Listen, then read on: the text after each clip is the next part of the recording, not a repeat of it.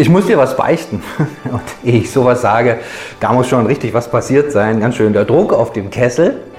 Aber das äh, Gute ist, wenn ich das geschafft habe, wenn ich das sage, wenn ich das ausspreche, was schiefgelaufen ist, wie ist die Erfahrung? Meistens ist es dann befreiend, was entlastend, sagt, boah, ein Glück, jetzt ist wieder gut. Beichte darum geht es ja in der Beichte, dass ich was benenne, was ausspreche, ist so ein bisschen vom Aussterben bedroht. Und das ist schade, denn in dieser Vergebung, in diesem Kern von Beichte, steckt echt ein großer Segen Gottes.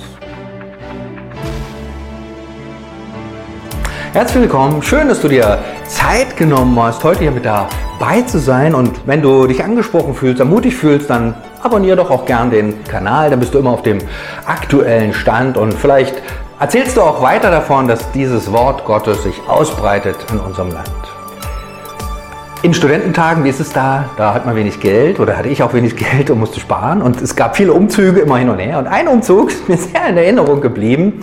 Äh, Auto, so, so ein Bus gemietet, möglichst wenig, also nur kurz, lange gefahren, viel eingepackt, ewig auf der Autobahn gewesen, spät, mitten in der Nacht angekommen am Ziel und äh, ich musste nur noch eins machen, einparken.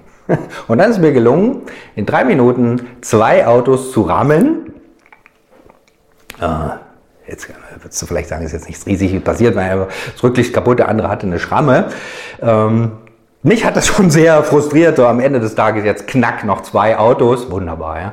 Am nächsten Tag versucht das irgendwie zu klären. Bei dem einen hat das auch wunderbar geklappt und dann Versicherung und bezahlt und erledigt, aber auch vergessen. Das war ein bisschen das größere Ding, ruckzuck, ne, war jetzt nicht schön, aber alles klar. Mit dem anderen gestaltete sich das ein bisschen schwierig und erreichte den nicht so richtig. Dann musste den Bus abgeben und er sagte, ach, hab dich nicht so, wenn du wegen jedem Kratzer rumläufst. Na, was soll das? Vergiss es einfach. Ja, das war kein guter Tipp, ähm, weil ich dann auch nicht mehr in der Lage war, diesen Menschen da zu erreichen. Ähm, und aber was mich erreicht hat oder was bei mir geblieben ist, ist dieses, diese, dass ich einfach nicht äh, da sozusagen meine Schuld bekannt habe. Man sagt, der ist aber sensibel, aber doch. Einfach dieser, diese Schramme war wie eine Schramme auch in, in meinem Herzen, meiner Seele, ein Stich in meinem Herzen und es hat mich lange beschäftigt. Ja. Es war, ich fand das nicht lustig. Ich fand das, ich hat mich geärgert darüber, dass ich das damals nicht gleich geklärt habe, als es noch ging. Interessante Erfahrung, so im Rückblick kann man sagen, ja gut, hat man was draus gelernt. Zwei Autos, also Zwei Schrammen, das eine geklärt, das eine sozusagen vergeben, also Versicherung bezahlt, damit erledigt. Und das andere irgendwie so unter den Teppich gekehrt und nicht richtig. Und es war belastend, es hat mich belastet. Es hat mir echt sozusagen, kann man wirklich sagen, Lebensmut geraubt. Klingt jetzt ein bisschen dramatisch, aber hm, war schon so. Und es war eine wichtige Erfahrung. Das ist so bei demselben, bei demselben Ding doch so zwei unterschiedliche Sachen gab. Das eine geklärt, erledigt, gut, fertig, vergessen. Und das andere schwelt und schwelt und tut sein Werk. Obwohl es, mancher würde sagen, echt nur ein kleines Ding, war egal. Da war die Schramme und die war da. Und ich habe es nicht gesagt. Und es hat mich belastet. Und diese beiden unterschiedlichen Ausgänge, das hat mir zu denken gegeben. Äh, und darum, genau, geht es heute. Und heute geht's mitten rein ins Alte Testament, so ein bisschen da, wo man ganz selten hinkommt. Wir kommen zu einem Propheten, Micha, der alter Kollege, vor gut 700 Jahre vor Christus äh, schon gelebt und hatte auch eine sehr spezielle Botschaft war sozusagen ein Prophet, ist ja einer, der von Gott berührt ist, von Gott angerührt ist und nicht äh, macht, weil er schlechte Laune hat, sondern weil Gott einfach ihn bedrängt, dass er das sagt, was er sagt. Und was er zu sagen hatte, war äh, eine sehr drastische Botschaft, sagt, ihr seid ungerecht, ihr kümmert euch nur um euren eigenen Vorteil, ihr bringt ein Haus zum anderen, in euren Familien habt ihr Unfrieden, ihr seid äh, habt Gott vergessen. Ne? Und das äh, kam natürlich auch nicht gut an und keiner wollte so richtig auf diesen Micha da hören. Und dann hört er nicht auf, sondern er sagt noch weiter, Gott wird Gericht schicken. Da denkt man ja, puh, Gott Gericht, was ist das jetzt? Aber Gott wird Gericht schicken, Gott wird, wenn ihr zum, zum, diesen esoterischen Quark macht, das wird er vernichten, er wird euren Götzendienst vernichten und er wird euch als Volk zerstreuen. Und beschreibt das dann auch noch ein bisschen. Und das Dumme war, dass genau das eben auch passiert ist. Also Gott hat nicht nur gesagt, hier, sondern er hat äh, das Gericht auch an seinem Volk vollzogen. Glücklicherweise ist das nicht alles, was Micha erzählt. Ach, der erzählt übrigens auch, wo Jesus geboren ist. Bethlehem, das kommt, steht bei Micha. Es gibt so zwei, drei äh, wie so eine Art Leuchttürme, wie so eine Art äh, Sonnenstrahl, der plötzlich das Unwetter durchbricht, wo plötzlich nochmal so eine ganz andere Seite Gottes äh, reinkommt. Ähm, und so eine von diesen Sonnenstrahlbegebenheiten bei Micha, die wirklich ganz selten sind, die ist heute Text und die möchte ich mal lesen. Und das steht in Micha 7, heißt es, wo ist ein Gott wie du, der die Sünde vergibt und die Missetaten seines Volkes verzeiht, der nicht für immer an seinem Zorn festhält, sondern der sich freut, wenn er barmherzig sein kann. Er wird sich wieder über uns erbarmen, all unsere Sünden zerstreuen und all unsere Verfehlungen ins tiefe Meer werfen. Du wirst an Jakob Treue und an Abraham Gnade erweisen, wie du es unseren Vorfahren geschworen hast. Das ist so ein Blick in Gottes Herz. Das will Gott eigentlich vergeben barmherzig sein. Und nicht nur einfach so barmherzig sein, sondern ja, es ist genau, Gott freut sich, dass er Barmherzigkeit, barmherzig sein kann. Und das ist schon richtig große Sache. Das will Gott. Das will Gott. Und das will Gott zeigen. Und dann ist es ja immer so bei prophetischen Worten immer so, dass es da so ein bisschen wie Ebenen, verschiedene Horizont oder Ebenen gibt. Einmal kann sich gleich erfüllen, dass Gott gleich barmherzig war, gleich Menschen, die sich tatsächlich ihm zugewandt haben, auch dass sie das erlebt haben. Aber Gott hat ja auch sein Volk immer im Blick gehabt. Und natürlich gab es diese schwere Zeit, auch lange. Und aber Gott hat ja auch sein Volk wieder zurückgebracht und segnet es bis heute. Und auch da erfüllt sich diese Prophezeiung ja noch vollständig. Und dann ähm, gilt sie auch noch nicht nur seinem Volk, sondern aller Welt, ja, aller Welt in Jesus Christus. Das ist ja immer so diese, äh, diese, die, weil Gott ähm, will immer seine Gnade, seine Güte allen Menschen zugutekommen lassen. deshalb die Sache mit Jesus Christus. Und auch da in dieser Person Jesus, Jesu zeigt sich ja Gott und er als der barmherzige Gott. Sozusagen, Jesus ist, wenn man diese Stelle so nimmt, so gerade so dieser Lichtstrahl, dieser Blick in Gottes Herz, ne, diese Vergebung. Deshalb kam Jesus auf diese Welt. Und deshalb ist dieses Wort Gottes, dieses alte Wort Gottes, was für das Volk Israel natürlich gedacht war, auch für uns. Wir sehen oder können hier diesen barmherzigen Gott sehen. Gott will alle Menschen erreichen und dann könnte es natürlich ganz einfach sein, dass man sagt, ja gut, dann bekenne ich einfach Gott meine Schuld und gut ist. Ja. Die alte Erfahrung ist, dass das eben nicht so einfach ist, sondern dass ich mit Schuld dann ebenso lieber irgendwie unterdecke und äh, nichts mache oder es kleinrede oder es nicht beim Namen nenne, verschweige oder so. Und da gibt's, das ist ja auch nicht, das ist ja jetzt nichts Neues, das ist nicht nur heute, das war schon immer so. Und da äh, gibt es im Psalm einen, der betet zu Gott und äh, betet zu, äh, bespricht nochmal mit Gott so seine Erfahrung, wie, wie, was mit Schuld passiert ist. Er wollte auch erst nicht benennen und hat es dann doch gemacht und so. Und da gucken wir nochmal rein. Im Psalm 32 heißt es, solange ich meine Schuld verschwieg, wurde ich von Krankheit zerfressen. Den ganzen Tag habe ich nur gestöhnt, Tag und Nacht lastet deine Hand auf mir. Da verging mir aller Lebensmut, ich verlor jede Kraft wie unter einer stechenden Sonnenglut. Also ganz faszinierend.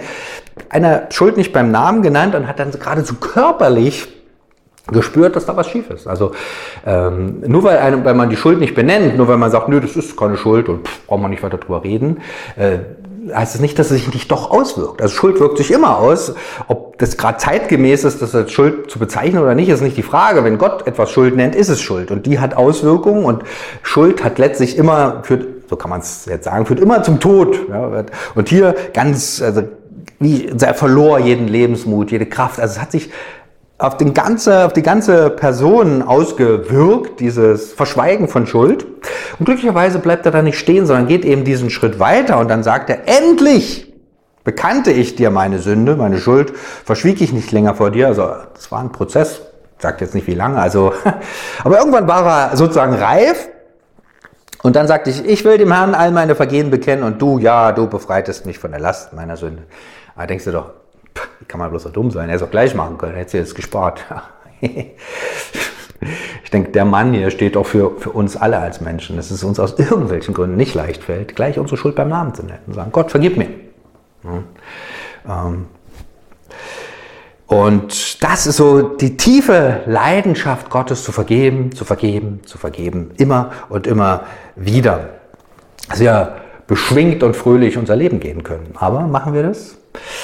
oft fällt es echt schwer. Und äh, natürlich, es gibt ja auch so den Punkt, wo, wo das einfach nicht gelingt, wo das nicht passiert, wo Menschen einfach sagen, nö, das ist keine Schuld. Und heute gibt es ja so verschiedene Tabus, wo man bestimmtes gar nicht mehr als Schuld benennen darf. Es ist einfach nicht, äh, wird nicht benannt, sondern ist, aber bei Gott wirkt es sich aus. Ne? Und äh, es ist trotzdem Schuld. Und hier wird nochmal in einem anderen, an einer anderen Stelle erwähnt, was passiert denn eigentlich, wenn ich Schuld ähm, kontinuierlich äh, einfach nicht zu Gott bringen, wenn diese Vergebung, dieser Fluss der Vergebung nicht zum Tragen kommt. Das ist eine dramatische Stelle, Psalm 81. Da heißt es hier, aber mein Volk hörte nicht auf meine Stimme, Israel hat mir nicht gehorcht. Ne? War ja auch so die Erfahrung, Gott hat sich Jahrhunderte sozusagen Zeit gegeben oder dem Volk Jahrhunderte Zeit gelassen, auf seine Stimme zu hören. Und sie haben es letztlich nie in dieser Breite gemacht und deshalb äh, heißt es dann weiter, deshalb überließ ich sie den Folgen ihres Starrsinns. Sie lebten so, wie sie es selbst für richtig hielten. Und das ist eigentlich eine extrem dramatische Stelle, dass man, dass irgendwann der Punkt kommt, wo Schuld mich nicht mehr anrührt, sondern ich lebe mein Leben und gut. Oh, ich denke, es ist alles okay. Ähm, das ist richtig was Dramatisches, wo Gott sagt, gut, dann lebt euer Leben und dann äh, hat ja das Volk Israel die Konsequenzen am Ende getragen, haben zwar ihr Leben gelebt, aber Gott hat dieses Gericht gesprochen. Das ist ja richtig äh, extrem dramatisch. Das ist ein Punkt, den wünsche ich mir, dass ich den nicht erreiche, dass ich sozusagen taub werde für meine eigene Schuld. Ähm, und was mache ich mit Schuld? Und Gott hat ja immer wieder sozusagen, es ist ein Wunsch, dass, dass mir meine Schuld vergeben wird. Ähm, Deshalb ja auch die Sache mit der Beichte, die mal ganz weit vorn war und jetzt in der Zwischenzeit ver vergessen wurde fast. Also Beichte heißt ja nichts anderes, dass ich jemanden meine Schuld äh, benenne. Und das kommt ja auch dann in der Bibel immer wieder vor. Jesus sagt ja selber an einer sehr äh, bekannten Stelle im Vater Unser, wo wir beten sollen. Was sollen wir beten? Herr, Vater, vergib uns unsere Schuld. Vergib uns unsere Schuld. Also diese Bitte an Gott zu vergeben, wie funktioniert das dann? Natürlich kann das ganz persönlich machen, keine Frage, aber da gibt es noch eine Erweiterung und die ist, glaube ich, nicht schlecht. Die steht im Neuen Testament, Johannesbrief, ersten Johannesbrief. Wenn wir aber unsere Sünde bekennen, natürlich kann ich das auch alleine, so ist er treu und gerecht, dass er die Sünde vergibt und uns reinigt von aller Ungerechtigkeit. Aber bekennen heißt ja auch für jemand anderen das aussprechen. Das ist ja der Kern von Beichte. Einer spricht seine Schuld aus. Und weshalb ist der da? Der ist ja äh, nicht in erster Linie darum, das anzuhören, das ist jetzt meist nicht so spannend, sondern um die Vergebung zuzusprechen. Und von jemand anderen, das ist so ein, äh, auch ein, ein, typisch menschliches Phänomen, wenn ich selber Gott um Vergebung bitte, dann kann das natürlich auch zu meinem Frieden führen, keine Frage. Aber wenn mir jemand anders das zusagt, so Namen Jesu sage ich dir zu, deine Sünde ist dir vergeben, das ist für mich irgendwie glaubwürdiger. Also es fällt leichter es zu akzeptieren, es anzunehmen, dass ich auch diese Vergebung annehme. Das ist ja auch noch so ein Punkt. Ja? Deshalb beichte. Ich jemand anderen das einfach so sage und Gott vergibt mir. Und das ist ganz interessant. Ähm, immer wieder, wenn ich das so erlebt habe, dass Menschen einfach kamen sagen, du, ich muss mal mit dir reden und da ist was, liegt mir auf der Seele und dann ähm, kam, kam ja nicht so angewackelt, so lächeln, ne, sondern pff, meistens, oh, mache ich das, mache ich das nicht. eine kleine Herausforderung. Aber das Ergebnis war immer, dass sie froh davon ging, ja, erleichtert, strahlend. Ähm, und eine tiefe, tiefe Erfahrung gemacht haben, Gott vergibt mir und ich spüre das. Das fand ich mal sehr toll. Und ich hatte mich noch ähm, an Beginn meiner, äh, meines Berufes jetzt hier, da war es damals so üblich, ich weiß gar nicht, ob das jetzt noch so ist, wird wahrscheinlich ausgestorben sein. Damals muss man noch zu jemandem gehen und sagen, so, so eine Art Beichtgespräch führen, habe ich gemacht, brav zum Pfarrer gegangen, auf dem Dorf, schön und habe einfach so erzählt, was mich belastet, was mir schwerfällt, was mir so gerade in dem Moment einfiel. Puh, weiß nicht, ob das jetzt was Dramatisches war, aber dann bekam ich auch diese Zusage, du, Gott hat dir vergeben. Und das fand ich noch einen schönen Start, dann sozusagen einen unbelasteten Start in den, in den Dienst. Fand ich toll. War bleibende Erinnerung. Und ich habe das auch immer wieder erlebt, dass Menschen kamen und einfach gebeten, wir gebetet haben und fröhlich davon gingen. Was für eine große Erfahrung, Gottes tiefer Wunsch ist, mir zu vergeben. Und dann ist so die Herausforderung, lasse ich mir auch vergeben? Oder benenne ich das auch vor Gott, was, was so, was schiefgelaufen ist, was mich verletzt hat, was, wo ich andere verletzt habe. Und da einfach, ähm, ich denke, das weiß jeder selber, wo, wo sind die Dinge, die sind, die belasten mich. Und da ist es gut, diesem barmherzigen Gott zu begegnen und sagen, Gott, Vater im Himmel, vergib du mir. Und was macht Gott? Er vergibt. Und da gibt es nicht irgendwie große, kleine, schwierige Sünden, so nach dem Motto, ah, da müssen wir dich erstmal hängen lassen, sondern Gott vergibt.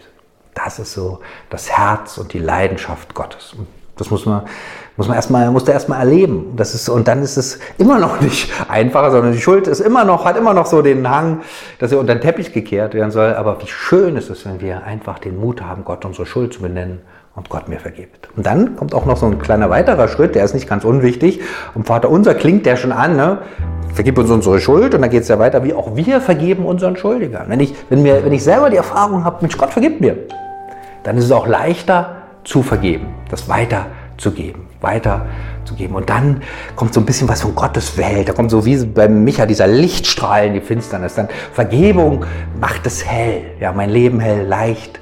Und auch dann wird sichtbar, Gott ist ein gütiger, barmherziger Gott. Und wie wichtig oder wie nötig ist es heute, dass diese Sicht Gottes, dieses Herz Gottes äh, uns erfüllt, uns ermutigt, uns um, voranbringt, uns Gemeinde prägt. Vergebung, Leben und Gemeinde prägt. Dann wird Glaube, glaube ich, noch mal viel mehr sichtbar.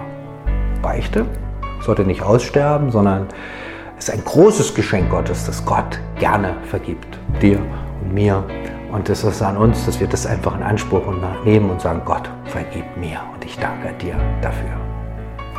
Vater im Himmel, du bist ein großer, wunderbarer Gott und du vergibst gern. Und ich bitte dich, dass uns das so ins Herz geschrieben ist, dass wir das spüren und erleben, deine Vergebung, deine Kraft, dass du uns da veränderst, erneuerst, die Last unseres Lebens nimmst, dass wir mit deiner Freude dann auch Christen sind, die das gerne weitergeben und auch gerne weiter vergeben. Auch das, dass es so ein Markenzeichen von deiner Gemeinde ist, dass sie vergibt, dass sie Menschen vergeben, dass Menschen dort heil werden, heil werden und diesen barmherzigen, wunderbaren, krassen Gott entdecken. Vater im Himmel, erbarme dich heute gerade besonders in dieser Zeit über uns, dass wir nicht so eine totschweigen, ignorieren, nicht benennen, sondern dass, dass du wieder uns vor Augen stellst, was heißt es eigentlich von dir getrennt zu sein und dass wir deine Nähe suchen, deine Vergebung suchen und du vergibst gern. Danke für das Leben, was du schenkst.